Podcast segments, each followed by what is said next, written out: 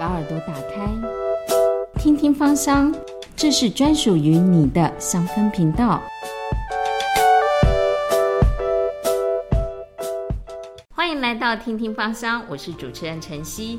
今天呢，要邀请来宾之前呢，我们要照惯例问他一个问题：你喜欢哪一支精油呢？檀香。为什么呢？檀香可以让我适度的放松，它还有净化空间、释放压力，它有安抚我紧张的情绪。我把它用在我的保养品里面，也非常的实用。呃，我非常喜欢在家里到处点檀香。哇哦，那今天呢，就让我们来欢迎这位非常喜欢檀香的朋友，他叫做配方。那配方，请来跟我们介绍一下你自己。大家好。我是配方，我现在退休了。我喜欢养动物，还有喜欢种植植物。我养过的动物非常的多，从天上的鸟，还有地下跑的老鼠、兔子、松鼠、猫、狗、果子狸，还有最特别的是白面鼯鼠。然后我的动物大部分都是接手。别人不要养的，然后他们可能是因为某些原因，然后弃养，然后我接手养。哇，那真的听起来感觉是一个充满爱心的人，是不是？常常捡一些流浪动物回家养？呃，常常门口店门一打开，可能你今天的惊喜就是一箱猫，或者是一堆鸟。家人接受你这样子的一个呃爱心的方式吗？呃，女儿很开心，但是女儿常常会有问题。她说：“妈，你是把我当做动物养。”那儿子的话就已经发出警告了。他说：“如果你哪一天把蛇带回来，我就离家出走。”带蛇回家太恐怖了。好，那除了这些动物之外，你有养鱼？对不对？我的工作是水族馆的负责人，然后我从职场上面也做了将近快二十几年，一直是在做水族跟宠物方面的生意。你为什么想要经营水族馆这么有趣的一个行业呢？第一个是因为自己从小很喜欢养动物，然后再来就是因为觉得养鱼是可以很放松的。常常有客人因为工作的压力没有办法释放。他们坐在水族缸前面的话，通常只要半个小时就可以把一身的疲劳都可以释放掉。那所以你呃从小就很喜欢鱼吗？从小是没有特别喜欢，但是爸爸曾经养过，所以印象非常深刻。然后看鱼儿鱼儿在水中游，心情就非常的好，好像要唱一首儿歌的感觉。对对对。那这个水族馆你经营了二十多年哦，常常到你店里的顾客又是什么样子的特质的人？大部分的客人都是想得到舒压，那一部分的人只是好奇。但是舒压的客人，就像我讲的，你只要坐在水族缸前面，你就会得到应有的释放，那压力瞬间都会改变。如果是在水质清澈，然后又有绿意，又有鱼在这边活动，漂亮的鱼，然后漂亮的颜色，通常都可以得到减压的效果。所以经营水族馆是你很重要过去的一个舒压的方式。那后来离开了这个水族馆之后，你找到了什么样子的一个舒压的新的方式？嗯，我就除了手作以外，我就是种植植物。哦，我在我的空中花园里面，起先是很浪漫的想要种樱花，后来慢慢觉得，呃，要有些水果可以吃。然后再来觉得花草茶也不错，所以我后来又种了一些香草，所以我会想说要怎么样的方式把它们种得更好。那所以种植的植物让你对芳疗开始产生了兴趣吗？对，应该是从一杯花草茶吧。一杯花草茶里面有各式各样的，假定说金盏花啦，啊迷迭香啦，薰衣草啦，甚至玫瑰啦。然后等它开花的时候，就摘个几片，加个热水，今天一整天就觉得非常的幸福。然后最后种到像鼠尾草之类的，就觉得哎，为什么鼠尾草在台湾的天气上？没有办法存活，还有包括薰衣草也是，所以想说，哎，会不会来让它在土地上自由的生长，会不会比较好？然后就有一天，就无意中走错了一条路，弯到了一个山坡上面，看到了一块美丽的土地，就不小心的给它买下来。儿子很生气，儿子说：“买地有像买菜这么简单吗？”对，可是我当下看到那个土地上面有两百多棵的樱花，嗯，两百多棵的不知名树种，嗯，还有非常多的树，我当下就忍不住了，就直接付了定金，非常的开心。后来你买了这块地之后，你有做什么样子的运用跟处理？我就开始慢慢的认，应该是说开始慢慢去认识树吧，竟然发现里面有很多蛮珍贵的树种，除草的中间。哦，就觉得为什么草会这么香？然后它到底是什么样的草？结果我就慢慢的认识了一些，假定说雷公根啊、鱼腥草啊，那我就觉得说，哎，这些草药好像对人体非常有帮助。那我要怎么样才能把它保留下来？因为为了这个地，我又去上了一些有机课程，然后上了一个普门课程。所谓的普门不是佛教的普门。它是一个爱护地球、爱护人类、爱护自然、永续经营的一种种植方式，跟以前的传统的呃一般的惯性种植是不一样的。然后在学习的中间遇到了一个朋友，他告诉我了芳疗这个名词，然后又告诉我精油这个名词，我非常的惊讶，哎，什么是精油？什么是芳疗？怎么样保存我的植物？哦，我又去做了一番功课，结果刚好在脸书上面看到了一个芳香疗法的课程，于是我就来参加了。芳疗对你身体啊，或者是心境造成了什么改变？呃，蛮特别的，我都觉得植物还有大地这块土地非常有能量。我上了芳疗课程，在一次抓周的过程里面，我抓了三支精油，有一支是天竺葵。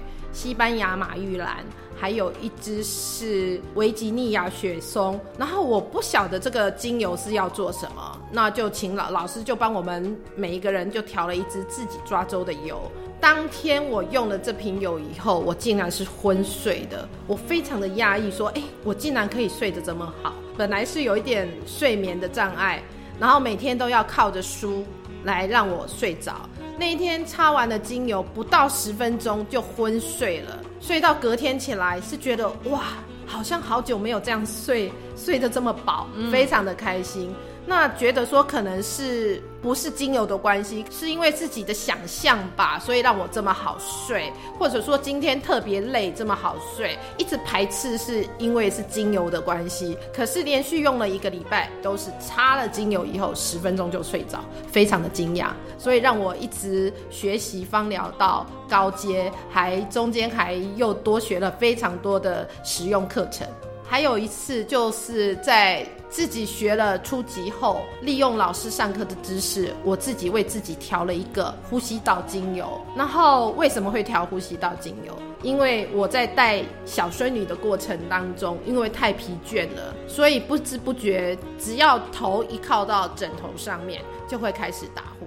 而且打呼的声量是非常的恐怖，因为自己以前是不打呼的人，这半年来就变成这样子的问题。然后结果有一次儿子在门口敲门的时候，他还没有进来，他就已经听到我打呼声。结果他告诉我妈：“你太恐怖了，你这个打呼声我连楼下都听得到。”我才惊讶到说我已经身上已经开始出现了异状，结果这个呼吸道精油竟然治疗好我的打呼，然后不可思议的是，老公说你真的都没有没有打呼的那个问题了。哇，这样听起来精油真的改变了你耶。那待会呢，我们继续的来听听配方还有哪一些在精油上面的生活应用。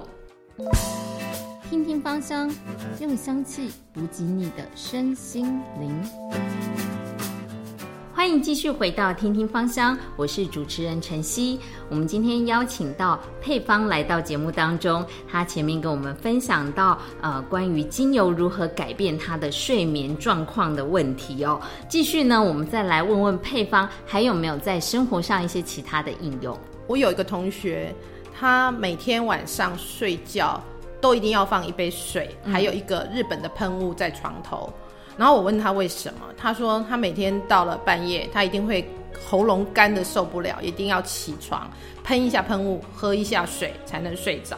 我说那要不要试试我的呃呼吸道的精油调油？然后他说不用，嗯，精油我常常买，呃，我都不大爱用它，因为我觉得没有效。我说你要不要试试看我调的，好像不大相同。那他说真的吗？我说我都把我自己的呼吸道打呼都治疗好了，你要不要试试看？结果他勉为其难的拿走了，从我这边拿走的那一瓶调油，结果又放了一个礼拜。我问他说：“同学，你到底用了没有？”他就说：“我没有那个点香香的东西。”我说：“我这个是调油，你就直接用了吧。”那结果他就姑且信之。他擦了三天以后，他说他打电话给我说：“同学，好像有一点感觉，我好像不用半夜起来。”结果用了一个一个礼拜以后，他说：“同学，你好可怕。”我说：“怎么了？”他说：“我说怎么了？”然后他那个声音好像我犯了什么大错误，我心里。蛮紧张的，结果他说我竟然把我半夜的那个口干，还有半夜的那种需要用喷雾的状况下改变。